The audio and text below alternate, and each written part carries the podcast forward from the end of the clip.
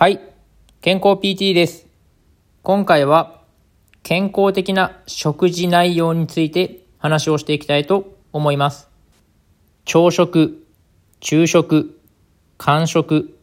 夕食とありますが、これらの食事でどのようなものを取った方が健康的になれるかについて話をしていきたいと思います。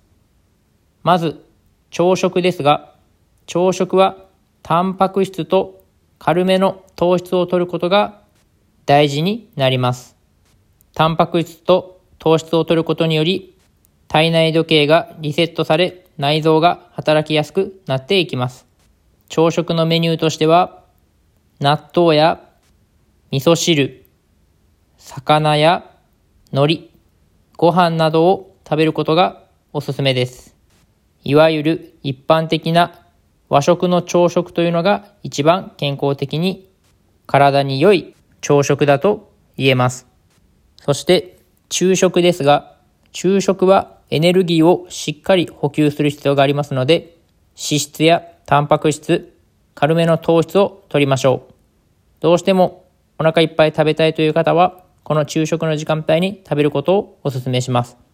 食事の内容としても、唐揚げやご飯、味噌汁、豆腐、サラダなど、そういった食品を食べると良いかと思います。次に、間食ですが、間食はしなくても良いのですが、どうしても間食したいという方は、素焼きのアーモンドがおすすめです。アーモンドにはビタミン E が多く含まれており、若返り効果もありますし、血糖値の上昇を抑える効果もありますので、この素焼きアーモンドというのがおすすめです。そして夕食ですが、夕食は野菜中心で軽めに済ませましょう。水溶性の食物繊維を多く含んだ食品を中心にとり、タンパク質としては魚を食べるのが一番おすすめな食べ方になります。それにより内臓に負担がかからないため、翌日も体の調子がいい状態で動けるようになりますので、ぜひそのような夕食を意識していただけたらと思います。夕食はなるべく夜8時までには食べ終わるようにしましょう。今回はおすすめの健康的な食事内容について話をしていきました。ポイントとしては、朝はタンパク質と糖質をとって体内時計をリセットすること。昼食はエネルギーの補給のために揚げ物などのお肉もしっかりとってご飯を食べるようにしましょう。そしてどうしても間食が食べたいという方は素焼きアーモンドが抗酸化作用もあり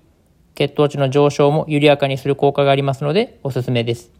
そして夕食は野菜中心で軽めに済まして夜8時までには食べ終わるようにすることで内臓に負担をかけずに翌日も調子よく体が動くようになると思いますのでぜひ試してみてください。今回は以上です。ではまた。